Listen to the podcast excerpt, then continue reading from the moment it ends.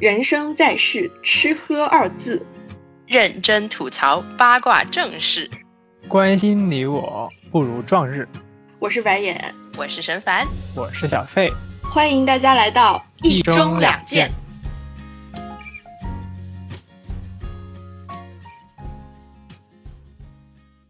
好，大家好，呃，我们岁末年关，做做白日梦，聊点开心的。因为今年的其中一个年度热词就是打工人嘛，大家好像都是在为了自己的生计奔波挣扎，然后呢，很多人也对自己的工作有诸多抱怨。所以我们今天就来聊点我们理想生活的状态是什么样子的，然后聊一聊我们自己理想的工作会是什么样子的。如果不为恰饭的话，各位会想要去做什么样的工作？首先，我们先从大家的这个少年童年时期的理想。想职业开始说一说吧，大家以前都有过什么伟大的梦想？我这里点名神凡先开始说，因为他 刚才说，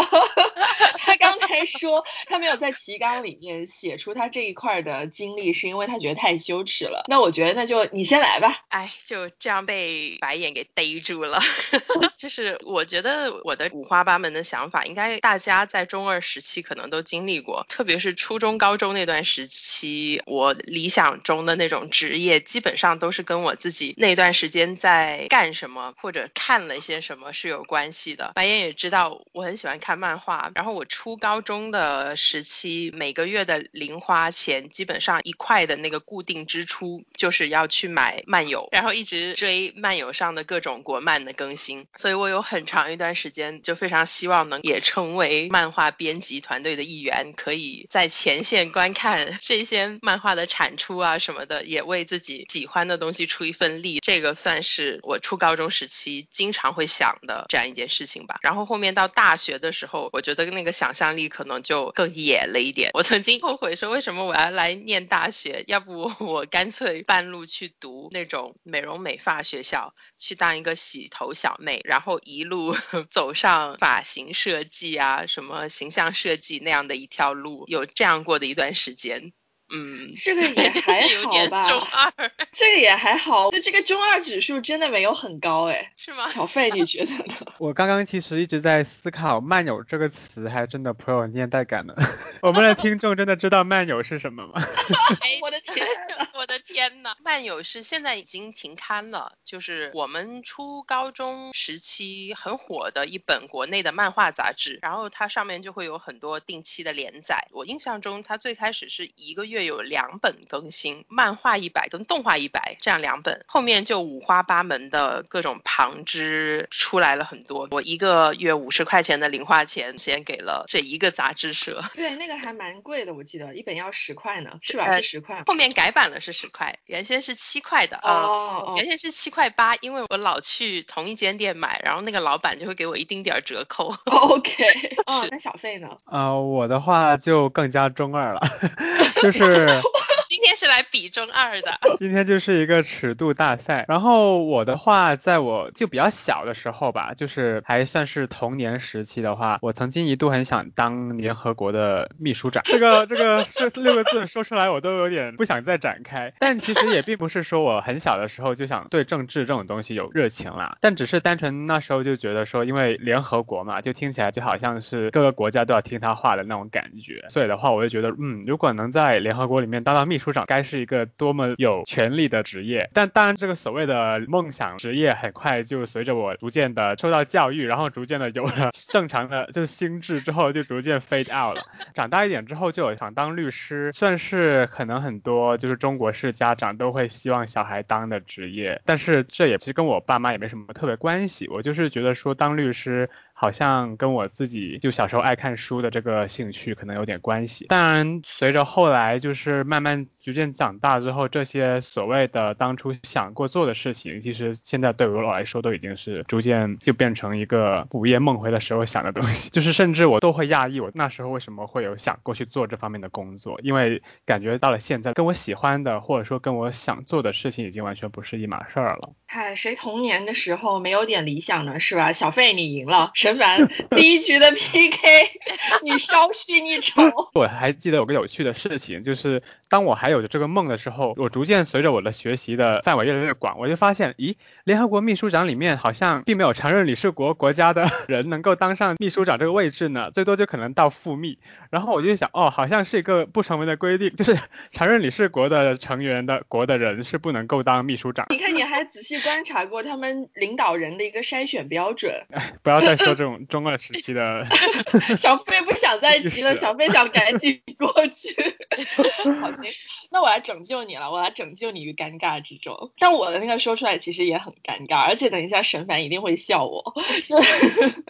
呃，我童年时期口气就都还比较大，但是我觉得这是中国的小朋友还有中国家长在呃展望孩子未来的时候很通用的一个语言习惯，就一口一出口就是家，什么作家、画家、科学家。刚才沈凡提到说他小时候很喜欢看漫友，喜欢看漫画。我呢就是一个很喜欢看跟漫友同一个杂志的，也是一百系列的其中一本，叫《新蕾 Story 一百》，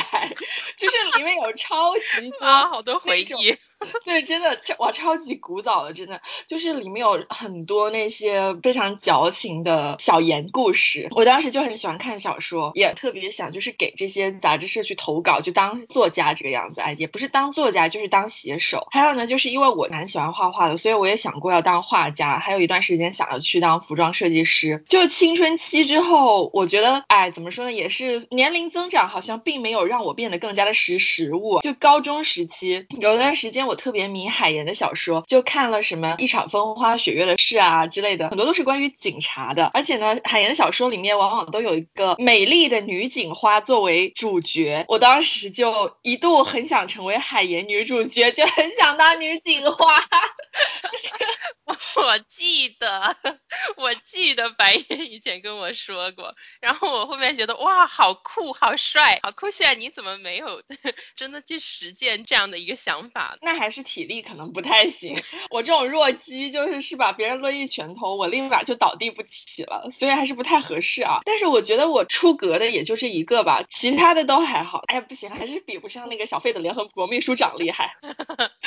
那大家长大了之后都做过什么职业呢？有没有跟你们小时候的梦想相关的呀？我还真没有哎，哦，也不能说完全没有，我整体来说工作经验还是。比较有限的，而且基本上都是实习，就是没有正儿八经的收工资的那种工作啊。我大学的时候因为读的是师范专业，所以当时教育实习我就去当了初中语文老师，反正就是也是一段比较不堪回首的经历吧。但就是可能跟我的那个原本的这些想法比较相关的，就是我曾经非常短暂的当过公众号的那种文字的小编，这个算是跟我原先这种当编辑的想。想比较相近一点，不过就我就发觉你想象中的那种工作的状态，跟你真正。工作实际要处理的那些事情还是不太一样，所以后面还是觉得，嗯，可能不是很适合自己，就没有继续做下去了。然后时间最长的应该是我前年田野调查的时候，在伦敦的一家机构做了一份类似社工的工作，那个算是时间比较长，而且也算是就是正儿八经给人家处理他们先案例吧。就我自己是挺喜欢那份工作，而且因为那份工作也跟我自己的研究非常相关。嘛，所以就还是比较能有成就感，而且也能学到非常非常多的东西。哎，那陈凡，我印象还蛮深刻的，就是你在当时实习当初中语文老师的时候，我记得你跟我吐槽你教的那些小朋友写的作文，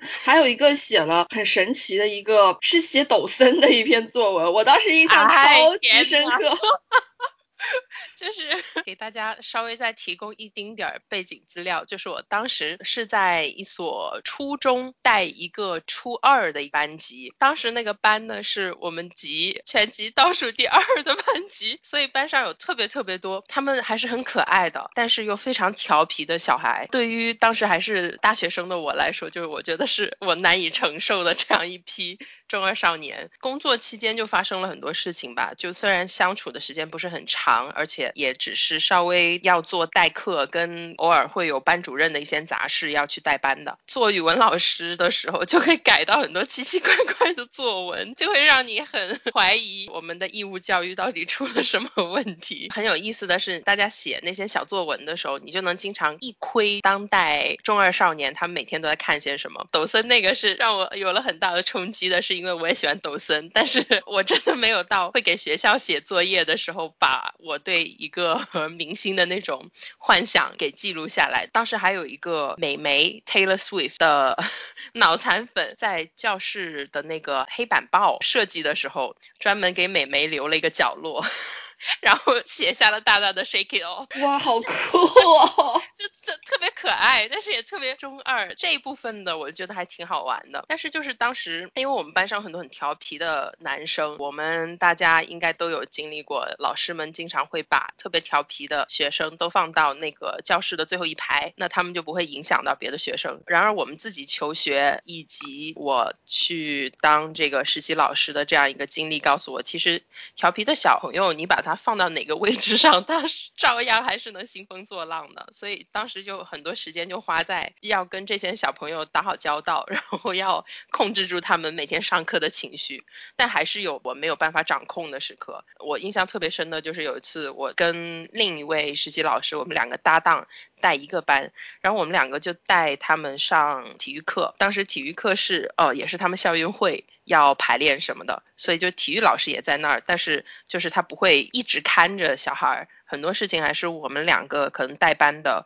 老师在看着，然后就有一个小男生带了一把那种小裁纸刀，文具店都能买到那种小裁纸刀，其实很正常，也不是什么特别危险的东西，因为我们每天自己也会用。但是他就突发奇想要拿着那个小刀在我面前晃来晃去，然后一直要威胁说，哦，我我要划你了，给我造成非常大的心理阴影。我就觉得我揍你也不是吧，毕竟我还是个为人师表，是老师，不能动手。但是我。骂也不行吧，反正我自己就觉得啊，就是会有很难处理的这种时刻出现。后面就还是觉得，哎，好吧，可能初中生这个阶段的学生不是很适合我，就还是没有多考虑说留在这个学校，或者是继续带这个年纪的小孩吧。因为当时听沈凡吐槽了不止一次，我当时就觉得九五后、零零后的小朋友还蛮猛的，就。首先把同人文当做作业交上去的这件事情就已经蛮猛的了，然后今天又多听到了一个拿着小裁纸刀在老师面前舞蹈。小费跟我们分享一下你过去的这个工作经验吧。啊，我的工作经验就可能会相对丰富一点，因为毕竟就是啊，我也是商界人士，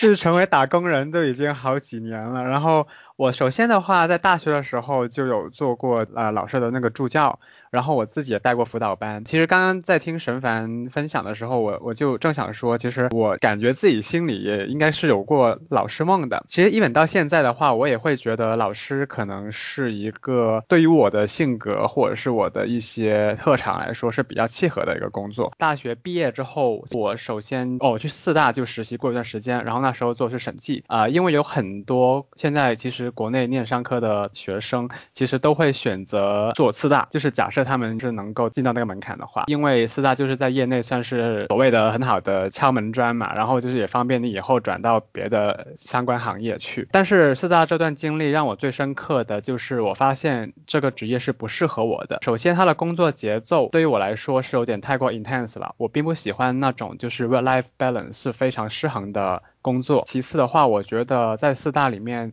以我个人感受而言，我觉得啊，你是很难对你的工作是产生一个真情实感的喜爱的。同时，你对你的同事或上司也是很难产生一种非常真挚的 bonding 的。因为我身边现在也有很多正在或曾经在四大工作的朋友，这也不仅是我自己的个人体经验吧，而是从我跟他们的交流之中，我能感受到这个现象在很多人的体验中也是存在的。所以我就很。毅然决然的在毕业之后，当然我那时候我也呃曾经找过工作，就是我在决定去英国念研究生之前，我也有尝试在想说要不要直接就是因为我有 return offer，就是我可以如果我去找工作的话，我直接可以去到最后一轮面试，不用再重新走一遍流程了。但我那时候还是觉得还是先去念书，然后而且我也想通过念完书之后再看看别的机会，这样现在想起来还是一个蛮适合自己的决定。毕业回来之后，我就再做过两份工作，一份就是我之前在一个科技公司里面做 BA，BA 的话就是商业分析师。然后那份工作的话，我想起来觉得也是一个值得感激的经历吧。第一个就是因为它是我的一个等于说是简历上正正经经的第一份工作，然后那个公司本身 reputation 就非常好，然后也是一个非常大的 branding。那我觉得作为就是一个起步点来说的话是非常好的。我感激的另外一个原因是它让我更加清楚我自己想要的是什么。因为当我冲着这个 branding 跟冲着这个公司的名声进去之后，我对他的工作热情。是真的是阶梯式的这样慢慢的下滑，主要原因就是我发现其实做这个工作你不能只是因为这个公司是一个好公司或大公司，而是这个工作本身它是不是适合你的。那我对他的热情逐渐下滑，也是因为就是我发现这个工作内容以及他的工作性质其实跟我所追求的东西是完全不 match 的。同时我也看到，假设我在这个工作，我会 imagine 说我在这儿再待个五年十年，我会到达一个什么什么样的位置。那如果到那个位置之后，我是不是喜欢那个位置呢？后来发现就是这答案是一个很坚定的 no。所以那时候在工作了大概一年半之后，我就辞职了，而且是裸辞的。但是我现在想起来的时候，就是我裸辞那一天，我走出公司，然后我感觉就是整个天都发亮，就感觉心情也是非常的轻松，然后脚步也是非常的跃然的，就真的是完全就是不夸张的一个情景。后来我就裸辞之后又 gap 了大概半年吧。然后才找到现在这份工作。现在这份工作的话，我是在一个金融公司里面做关于 marketing 还有 CRM 的东西。请解释一下 CRM 是什么东西？就是就是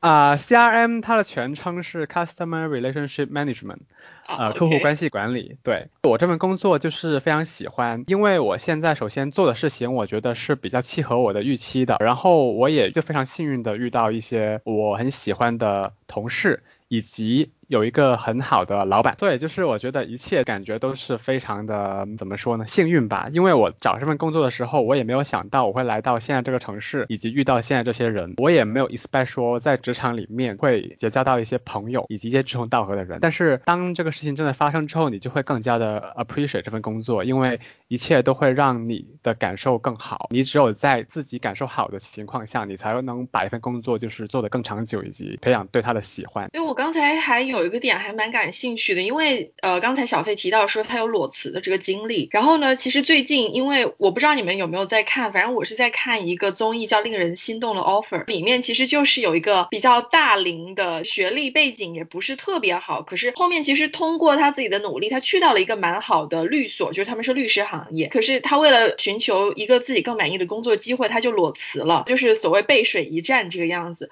裸辞的这个做法就引起了蛮多的。讨论的嘛，就是说有很多人会觉得说不支持裸辞啊，这样做风险太高。而且其实会觉得这是一个很不明智的做法，所以我就想问问小费，你在做裸辞这个决定的时候，你有什么考量？是因为你真的很受不了你上一份的工作了，然后你即便说裸辞没有找好下家，你也愿意一走了之吗？是的，其实你就是说的 exactly 就是我当时的想法。对，因为我那时候也 struggle 了蛮久的啊，因为我上一份工作是有所谓的忙季跟淡季，就是等于说你一年从年头到年尾的。话就是忙季跟淡季是接踵而至的，然后我那时候裸辞那个时间是再不走就要马上进入下一个忙季了，所以的话那时候首先我觉得就是那个时间点如果再让我进入下个忙季，我可能就会把时间拖更久，然后同时我也会更难受。就像你刚刚说的，就是啊我是已经到了一个我觉得如果我不走，我会让自己非常的不开心的这么一个 moment，因为到后来我就基本每天都会找我的一个。朋友吐槽，我就问他说，就是我想裸辞，然后问他支不支持我这个决定。当时他就问我说，就是你是不是觉得有不开心到就是非走不可？那时候我在电话中想都没有想，我就是说，对我就是真的已经如果不走，我明天后天我每天都会非常的沮丧去上班。对我那时候就是很毅然的递交了辞职信。我觉得现在裸辞的话，像你刚刚说的例子，就是主要有两种吧。第一种的话就是有些人他是。突然发现自己更想要什么。他可能在工作的过程中逐渐发现他有一个热情所在，而且那个热情跟他现在份工作是完全没有关系的。那他可能就是会想尽量快的去争取时间跟机会，然后去追逐他新的梦想。这种人我觉得就是会很毅然的裸辞。另外的话就可能像我这样子，就是其实我也不太清楚说我想要做什么或之后能做什么，但是我对现在的这个处境我已经是非常的不能够再去忍受了，而且就是我觉得已经影响到我自己的，比如说情绪的健康或怎么样。那时候我也没有想太多，其实我手上那时候也没有说很多积蓄，就可能只够我如果我一直 gap 的话，其实也不会能够坚持很久。除非我最后就回家啃老，但是就很幸运的就是说我在这个用完之前我还是找到了工作，但是我辞的时候并没有想那么多，我就是想说我要先走，然后要给我自己一个 calm down 的时间也好，或者是思考的时间也好，再去想想真正想做或者想要的是什么。对，那时候我就裸辞了。嗯，其实我觉得小费的这个经历应该还是对很多人来说蛮有参考价值的。我自己虽然说我没有很丰富的这个职场经验吧，可是我自己也觉得，如果说是有一定抗风险能力的话，就虽然说小费刚才提到他没有办法一直 gap，就是他如果一直 gap 的话，他的积蓄也会用完。可是我觉得你起码也撑撑足了半年，这已经非常的长了。就是我觉得如果说是手头上有足够的积蓄，可以让你几个月的生活。不愁，然后你可以有时间调整自己，嗯，并且在这个。过程当中可以再去寻觅一些新的机会的话，其实裸辞也不是一件那么糟糕的事情。我觉得这也是跟大家的观念有关系。英国啊，比如说像我和申凡现在呃现在在这里待了很长时间，可能在这里大家分分钟有人是吧不干了，我不开心，然后我就要走了或者怎么样，no big deal 的事情啊。可是在国内的话，大家还是很希望有一些可以稳定的你能够抓住的东西，而且可能就是我觉得是更加的缺少安全感吧，就很怕说一下子不工作，然后就会生计。无着啊，可是我觉得小费做的那个选择还是蛮怎么说呢？我觉得是一个对他来说起码是一个很对的选择。就是你都已经身心健康受到影响了，那就说明这个事情你确实可能应该换一个环境，或者说去找一些新的机会去给自己调整一下了。不过我觉得国内跟英国的这边的情况还是很不一样的，就是因为这边还是有比如说失业金比较完善的社会福利体系。如果你是出于这样一种考量。有需要说短暂的用到这个福利体系的话，你还是可以有这样一个后备计划的。即使说你自己撑不了那么久，还有就是国内外，其实对于工作到底是什么，以及你的生活跟工作你如何去平衡的这种考量的机制跟标准完全不一样。所以这边人选做职业规划跟选择的时候。跟国内的我感觉是非常不一样的一套标准，而且像国内的话，刚刚小费提到说他自己裸辞的经历，我就想到我有另外两个朋友，他们也有裸辞的经历，他们两个裸辞那一刻也是感觉迎来了生活的新篇章。但是因为他们两个都还跟父母一起住，所以裸辞之后要在家里面面对父母那种疑惑且关切且想要 push 你出门的这种目光，还是也是让他们煎熬了一段时间。因为在那样一种设置情况下，你等于说虽然你还是有积蓄可以维持自己的一些开销，可是就在别人看来，你可能就是回家啃老去了，这种心理压力还是挺大的。嗯，对，其实确实就是东亚社会就有这种内卷的倾向嘛，就是其实留给我们的选择并不多，因为很多时候我们很容易会被社会主流的一个价值驱逐，就是他会驱赶一些可能做出了跟别人不一样选择的人，或者说是他会对不按部就班做出自己人生的选择的人做出一些道德评判，所以在国内的话，就业啊什么的这些选择，它并不是一个完全个人喜不喜欢，或者说是你。觉得你从中有没有得到收获的事情了？我觉得没有人是可以完全脱离这种社会的目光在生活的。说到我自己以前大四的时候做的一份。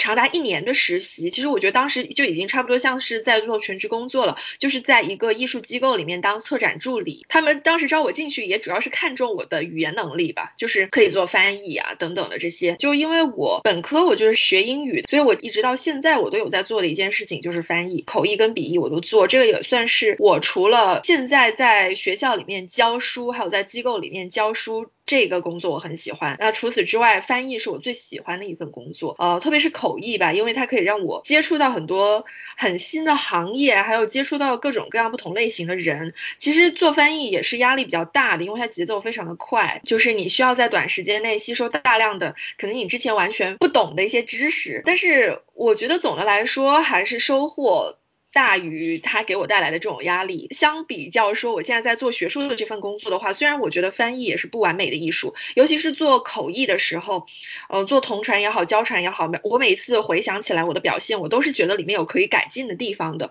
可是你还是可以得到一些比较及时的反馈。总的来说，我目前碰到的客户也好，或者说是我服务的就我的听众，他们都对我挺 nice 的。然后我也经常可以听到他们对我的一些感谢或者说是表扬的话，就让我还挺开心的。可是做学术的话，我基本上就是从博一到现在博四了，就是一个处在一个持续受打击的状态。我觉得就是这个，呃，很影响我对学术这件事情的热情吧。所以我其实还蛮佩服那些在长期的打击之下依然。能很坚持、很坚定的把这件事情做好的人，甚至说我让我最纠结的，也不是说受到批评或者说是不被认可的这件事情，而是我现在觉得，比如说像论文发表的压力呀，然后还有这种呃长期你可能找不到稳定的教职，你就要一直在不同的机构里面飘来飘去，以及一轮一轮的不断不断的在那里过筛，申请新的工作，然后接受新的一轮竞争，你可能要重复这个过程非常非常多次，所以这个其实是让我最。触的一点，也是让我萌生了。离开学术圈的这一个想法的最最主要的一点，所以我不知道大家对现在自己的在做的事情是一个什么感受。我现在的话，对于自己的工作，就是像刚刚提到那样子啊，我是蛮喜欢，然后也蛮 enjoy 的。我觉得我工作了这么多年，最大的感受就是说，你要找到一个舒适的环境，这件事儿是很不容易的。因为工作跟以前学校可能还不一样，例如说你申请念不同的学校，你可能还有一点点选择权，就是你可以看。以你自己的一些资质，你能申请到什么样的学校或专业？但公司的话，我觉得你进去之后，你遇到什么样的老板，或者遇到什么样的一个部门的氛围，这种感觉就是。还是蛮看运气的。像我刚刚所说，我觉得我现在的老板非常好的原因，就是因为首先他很年轻，然后他是只比我可能大两三年的一个呃 manager，他的个人风格或领导风格来说是非常的 open minded，然后非常尊重下属的意见，然后也非常的嗯开诚布公，就是会希望大家都提出自己的意见，然后去一起去找出最好的 solution 的这么的一个工作模式。啊，然后这个是让我觉得非常啊喜欢的这么的一种领导风格。其次的话，现在工作内容是会比较多的需要去动用到我自己创作创造力也好，或者想象力也好，因为我们要出很多不同的 marketing 的方案呀，还有一些去，例如说让客户去更好认识我们的一些 plan 吧。那所以的话，就是平时会有很多不同的 idea 要去想，但是这种工作就是你会觉得像刚刚。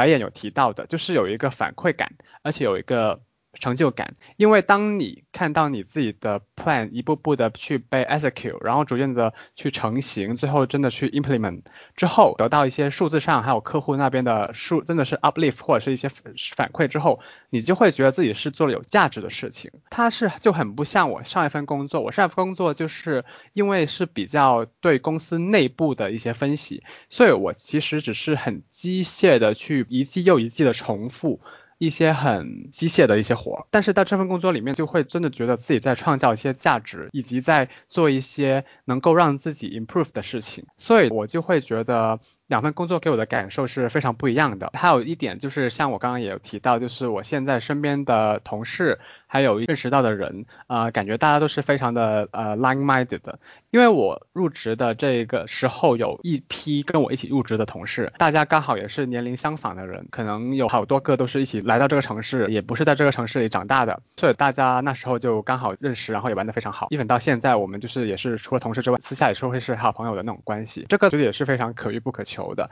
因为像我之前一起就是经常互相吐槽的那个朋友，就一直跟我说，他觉得在职场里面是交不到很真心的朋友的啊。其实我他手里也是认同这个观点的，因为我觉得如果你是 expect 同事像你的朋友一样对待你，我觉得这个是一个很不切实际的想法，因为其实同事 after all 就是。同事嘛，就是你在公司里面，你们每个人有自己的 duty 啊，你们都是要有自己去 focus 的利益，所以可能某一天你们的利益就会有冲突，那这样还是蛮尴尬的。但是，但是我自己就是。因为刚好就是我的这些朋友们，就跟我其实也没有什么直接的利益冲突，然后可能大家其实相对于说在公司里面去打架，我们更多可能是在一些公司以外的生活上有一些共鸣或者是共同的兴趣，这个也是挺难得的一个事情吧。以上的种种就会让我觉得现在这份工作非常的好，然后我也短期内就是因为经常有问我说，哎，你也不是在这长大的，你最终你会不会回到广州或回到你家那边去工作这样子啊？我说我会，但是问题是我短期内就是不会有这个计划，因为我觉得就是你在。一份工作里面待了长久，跟你自己的感受还是直接相关的，所以就是现在目前没有什么让我特别不舒服的地方的话，我觉得我可以在这待很久，除非我公司有一天黄了，which is very likely to happen。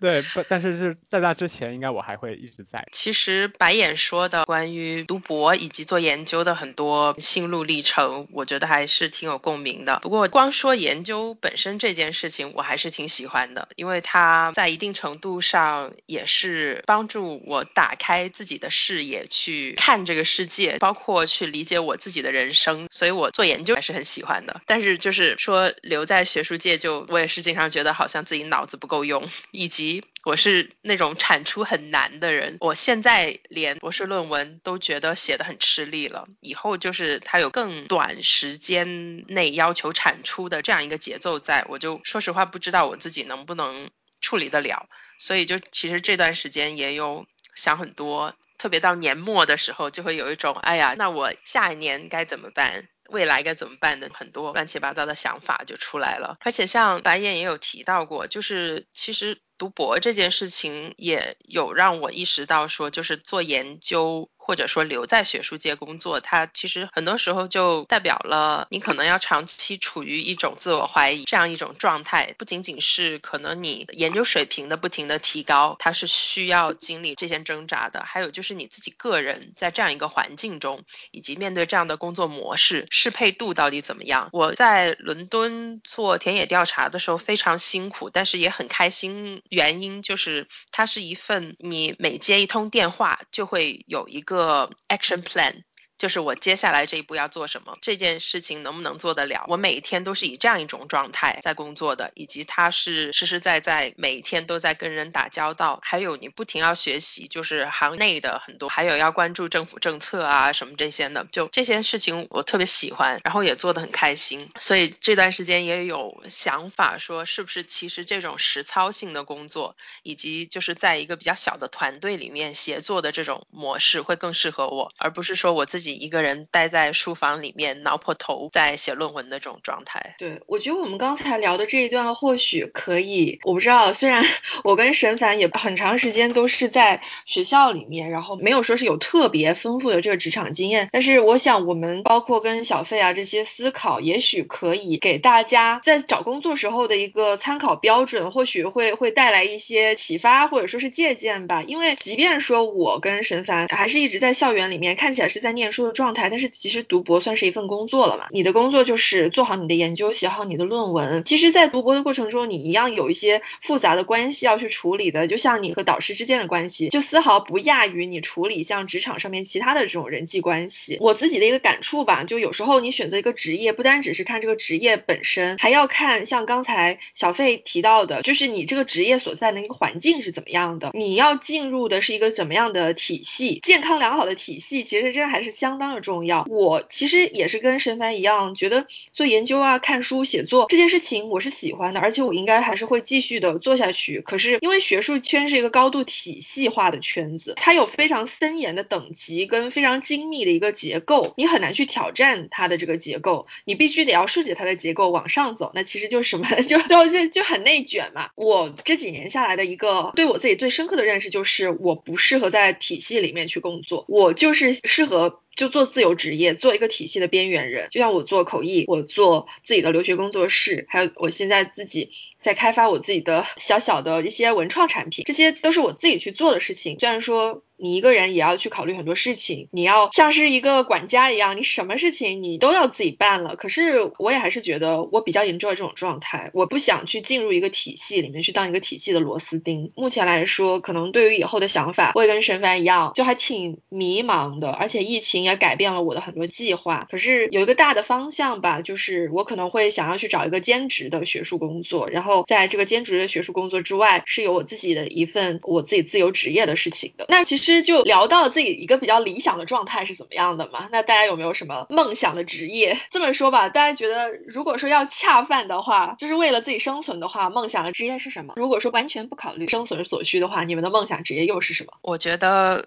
从恰饭来考量的话，感觉留在学术界，或者说是。可能不以做研究的形式，而是即使说是在学校里面做行政的工作也好，我觉得学校这个环境它本身还是比较适合我的。所以如果说呃恰饭的话，那我会选择留在高校里面。就职，但是就职的这个岗位可能就更多元一点。但如果说完全不考虑恰饭的话，我希望能够做一名自由学者，就是我能够通过申请研究经费这样子的形式来维持我自己感兴趣的小的这种研究项目的一个运营吧。其实我自己现在做的这个研究之外，也还有很多各种乱七八糟感兴趣的事情，非常希望能在有限的人生里面 能够去实践他们。所以我就还挺希望能以一种没有发表压力，没有说你一定要去适应这个职场的一套生存法则的这样一种。情况下去好好做研究。这个之外的话呢，我很想要成为一名民宿老板，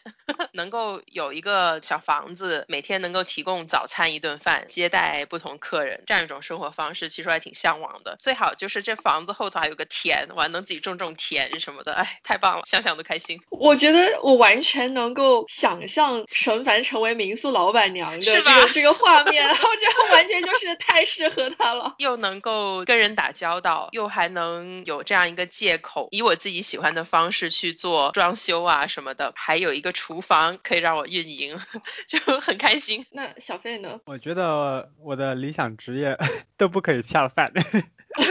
就是 只能说是做梦程度大小的 一个区分。就是如果你说我完全纯粹是白日做梦的话，其实我还挺想做一名乐队主唱的。就是而且还不是那种，我们来，对对对，这还不是走那种爱豆路线的那种，就是只纯粹 simple 的创造音乐的乐队。哇 然后哇哦，对，然后就是因为我们可以考虑一下，要不要试一试？因为白眼会二还会打三。我的天呐！可以可以，我觉得我们可以在这个一中两件之外，可以开始研究一下这个音乐项目。我的好神奇的一个乐器组合，二胡、小提琴，还有什么？还有尤克里里吗？不 错不错。嗯，太太 fusion。对，然后这个的话就是纯粹做梦啦。那如果另外就是我没那么做梦，就是还有点实现可能的话，我自己个人是很想去找一个海边的城市，然后在那边，要不就是找一个前店，边去打工，然后边去把我的潜水执照考上去，然后要不就是开一小店或者餐厅什么的，就是跟沈凡也有点像，有这么的一个想法，是因为我之前看了我很喜欢的作家村上春树有有好几本散文集。是写他旅居国外的经历，其中有一本叫做《远方的鼓声》，里面写的是他在希腊还有意大利期间旅居的经历，然后我就整个被冲击到了，因为它里面就写到有一呃一个岛叫做斯派塞斯岛，它是地中海上的一个希腊的一个小岛，上面的居民可能就是因为它也不是像大岛那样子，就是特别多游客的，他写到那里的冬天就是完全没有人，然后居民也不干活，大家就每天可能就是喝酒，然后就是躲在就各种就是懒散。可能夏天有游人的时候就出来工作一下，这样我就想，这不就是 exactly 完全是我的理想生活吗？就是完全是按照酒的那一部分呢，还是 哪一部分？呃，like 就是对 everything 啦，然后就是按照自己的心情跟天气决定工作不工作，就完全可以脱离了一个就是现代社畜的生活模式。而且我个人又特别喜欢地中海，像我之前就是不是去过马耳他嘛，然后马耳他它就是很有地中海。国家的那种风情的一个代表。然后我那时候去到时候，我就觉得啊，这个地方也太宜居了吧。从那时候起，我就是觉得很想找到这么一个地方，然后在那边定居什么的。然后我觉得，嗯，如果我现在开始鲁板力的话，说不定二三十年后还是有这个实现可能的呢。但是欧洲可能就有点太远了，我还是考虑一下 我的第二故乡 泰国、东南亚国家，可能那个 cost 我还可以 afford 一下。哎，所以我发现其实大家都还是多多少少有一种远离都市的田园想象。哎，陈凡提到说他想要种田，小费又提到说他想要就是在一个远离都市的纯粹的小岛上面去过这种生活。但是我好像对种田就没有太大兴趣，我是一个完完全全的 city girl，就即便说不会恰饭，我也是想要在市中心有一个自己的小地方，然后当一个都市女郎。我觉得说如果为恰饭的话，我刚才说的，其实就是一个比较理想的生活状态，就是有一个兼职的学术工作可以做，然后我希望我可以一直做口译、做笔译，还有就是有自己的各种小的 business，就无论说是我画画、搞些设计，还是说我做留学啊什么的，就是各种就是很杂的事情，我我喜欢做很多不同的事情。然后如果说是不为恰饭的话，我想要开一家自己的书店，带咖啡馆的那种，而且我特别希望就是这个书店可以，比如说像伦敦的那个伦敦书评书店啊，London Book Review。对对对对对，就是他们也会有很多的出版业务，做自己的出版物，这个是我非常理想的一个职业，就是有自己的书店，书店里面带一个小咖啡馆，而且我还可以做自己的出版物，出杂志、办杂志，然后去帮人出书这个样子。但是呢，就哎这种事情嘛，也说在伦敦要实现，别说在伦敦在实现，我觉得回家在广州要实现也是非常难的，毕竟家里没有矿，就 启动资金可能都搞不来，所以还是要先要先努力一下。有考不考虑承包我的民宿一楼？可以的，把那个一楼腾出来给你当店面。对，然后那个小咖啡馆可以交给沈凡来做，顺便为他的民宿里面的客人提供早餐。哎，是呢是呢，啊，想想就很美好。哎，哇，我们已经盘算起来了。我们的创业项目也太多了吧？哦，对啊，说到创业项目，我们之前不是还一直说要搞相亲吗？对，而且其实这个事情源远流长，跟小费他。他原先的那个工作地点还有一段缘分在呢。七二七 speed dating。我一直 特别期待你们的这个创业项目有没有来，下来一个快速的 elevator pitch。对，那时候的确是挺有意思的一个想法，而且我觉得如果我们那时候认真去研究一下，说不定还真的有市场呢。我记得那时候啊，我跟白眼还有沈凡吐槽我的工作的时候，就有提到这个原来因为我是在北京的西二旗那边嘛，然后就是出名的互联网民工们，当然我也是，然后聚集的这么一个地方，然后我就跟那时候跟两位就说啊，那个地方。也太拽了，而且就是 感觉每天他就是乌泱泱的来上班，然后乌泱泱的下班。然后那时候我们就在想说，哎，要不要就是在咱们地铁站这搞一个 speed dating？反正大家在那边排队上地铁等着也是等着嘛，不如就来一场速配的约会，这样大家就是可以互相认识一下呀，交个朋友，而且也能顺带改善一下西二旗这个地方 没有工作以外的私生活的这么的一个现状。就其实我觉得婚恋交友真的是现在一个算是一个红海吧，就很多人。人都有想要在做，像交友 APP 又层出不穷，然后婚恋市场就是现在大家看是吧，频频被大家提到的陌上花开，现在如此之火，我们就是呃又开始立 flag，又开始夸下海口，要做一个陌上花开的竞品出来，这个可以连带着民宿一起做，这民宿客人们的宿配，我的妈，神凡的民宿可真是 海纳百川，就是呢。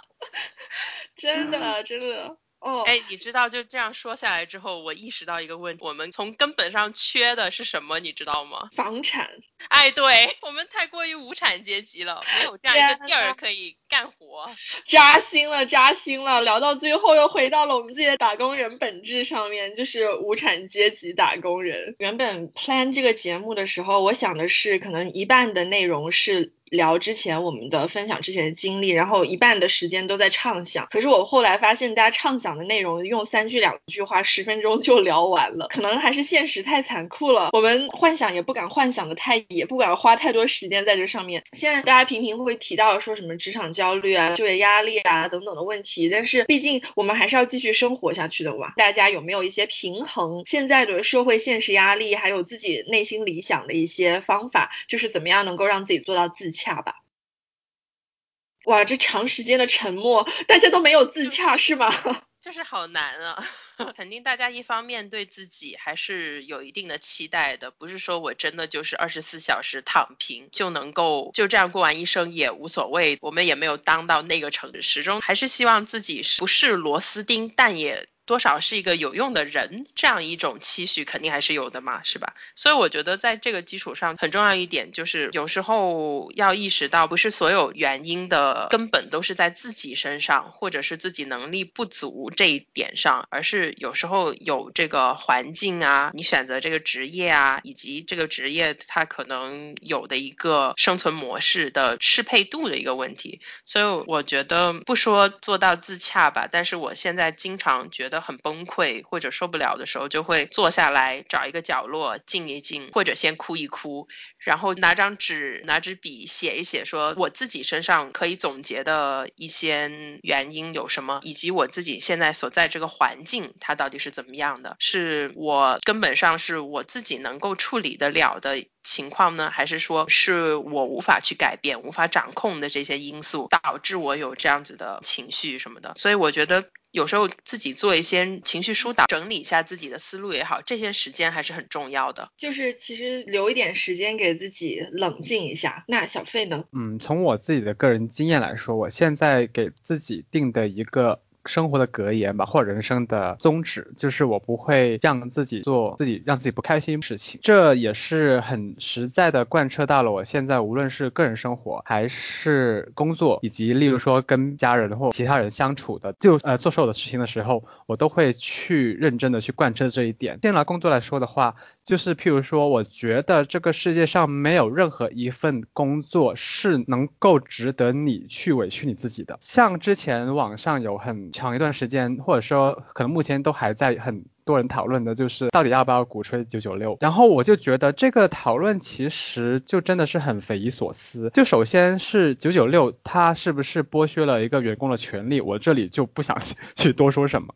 但是问题是说，它是实实在在的影响到了很多人的身心灵的健康，以及它也造成了像刚刚我们这期节目提到很多次的内卷，以及很多就是你的同事之间的竞争，或者是更加的恶化等等的一些很多不良的现象。然后我就。觉得说为什么大家都那么的心甘情愿的去，或者说很多人都心甘情愿的接受这种九九六的加班的风气，主要就是没有人去考虑说到底我九九六是为了什么？我觉得接受九九六的人就是要分情况，就有一些人他是知道自己想要啥，或者他觉得这个对他来说就是合理的，那 OK，那你可以去九九六，但是你不能说因为这个是大多数人做的事情啊，你就把它合理化，你就觉得说我也必须九九六，或者是如果我。不九九六，我就会怎么怎么样。我遇到这种的想法，或者是遇到去这么灌输别人这种想法的人，我都是非常的不耻的。我觉得每个人都有自己去选择最适合自己工作的权利。我的前公司在大概我还在职的那个期间，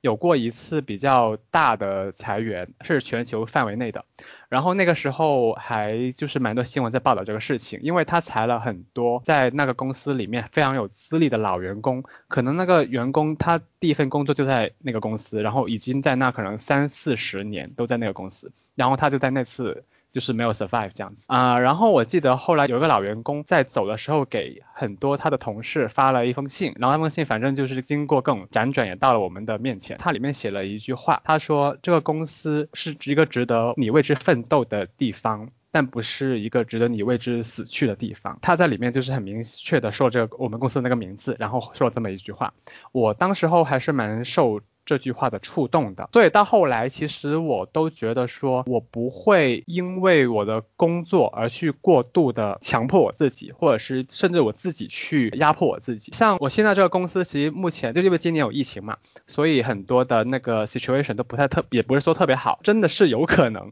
就是不知道哪一天可能真的有黄的这个风险。然后我很多同事其实都会为之而感到焦虑，但是我从来。并没有说因为公司有一天可能会黄，或者公司在黄之前，他可能在某一波裁员就把我裁掉的这些事情而感到焦虑过。因为我觉得我不会因为没了这份工作就会死掉，我就算不在这儿，我还能在别的地方找到别的工作。，even 我找到了新的工作，可能没有这份工作那么的好，或者那么的体面，或者那么的 well pay，但也无所谓。但是我觉得这都是一个 experience 而已。公司还是公司，公司本质就是一个机器，里面的员工真的就像大家所说的，其实你就算是做到 management，你也不过是为这个机器的一个零件罢了，你没有必要因为这个。机器的崩塌而责怪自己，因为这不是你一个人的责任。然后你也不用觉得说我在这个机器上活不下去，我就不能到另一个机器上面，因为只要你自己是个有用的零件，你到哪里你都是可以 play a role，你都可以去发挥你的价值的。我现在就是像一开始所说，我觉得大家就是怎么找自己的理想人生。首先第一个最重要的是你要找到让自己开心的东西。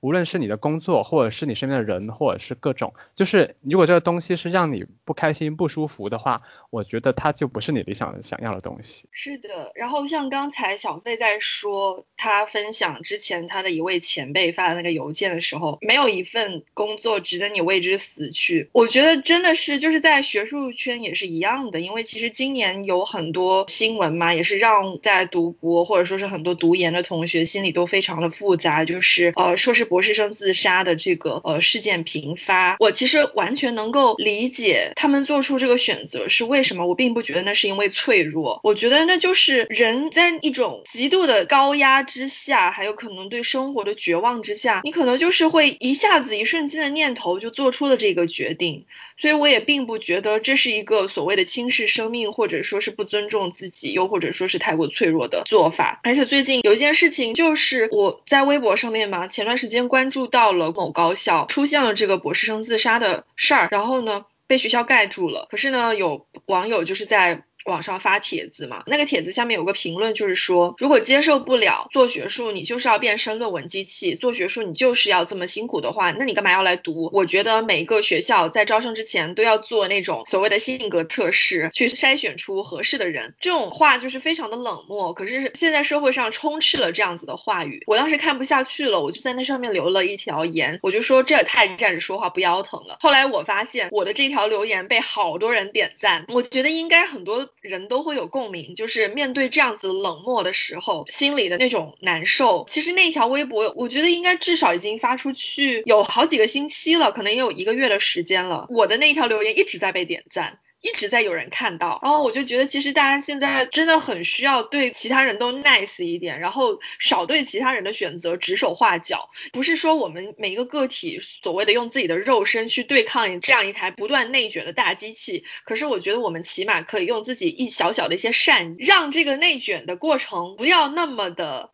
残酷，或者说是让每一天每个人具体的生活可以变得更好一点点，少一些这样子的 judgmental 的一些事情，然后多一些对他人的支持、理解跟鼓励。因为每一个人都有自己的 struggle，每个人都有自己的挣扎。聊着聊着，又成了一期心理疗愈的节目。二零二零年这一年，对于很多朋友来说，应该都挺难的。那其实对于我们三位主播来说也是一样，大家也都有自己非常挣扎的时刻，有自己觉得过不去的坎，然后有自己非常纠结的这样一个。个心理的状态，但是最重要的还是，我觉得该放过自己的时候就要放过自己，找到一个身心的平衡点，去更好的面对这个世界上面各种竞争，还有各种噪音吧。那祝大家在接下来很快到来的新的一年里面都能够呃身体健康，哇，好俗气的一个 祝福，呃，身体健康还是很重要的。好的，那我们这期节目就先到这里了，下期再见，拜拜，拜拜，拜翻工，我要给佢米田共。米田共。边一个发明了翻工，翻到我越嚟越穷。越嚟越穷。为了薪金一万元，令每天都没了没完。一万元，一万元，一万元，灵魂卖给了大财团。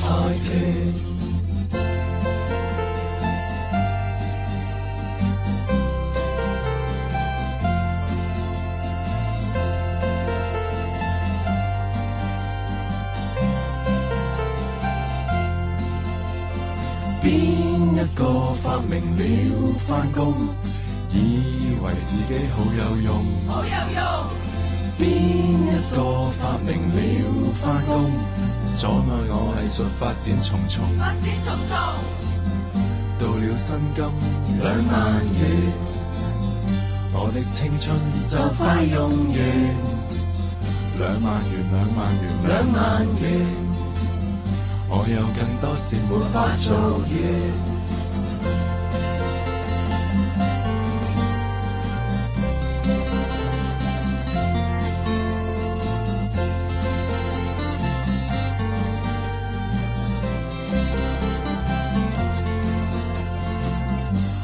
渴望有一个平原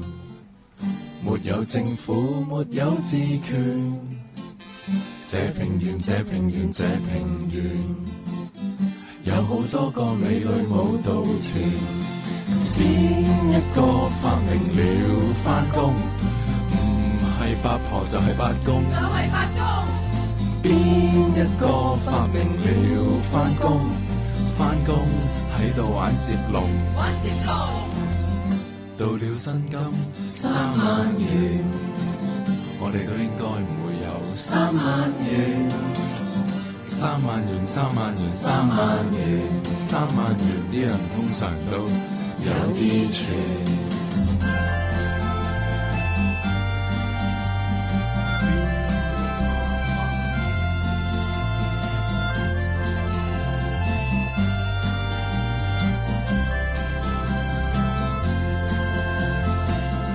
我望这一个平原。之后啲同学见完，见面会讲买股票、买车、结婚、生仔、买楼、买船。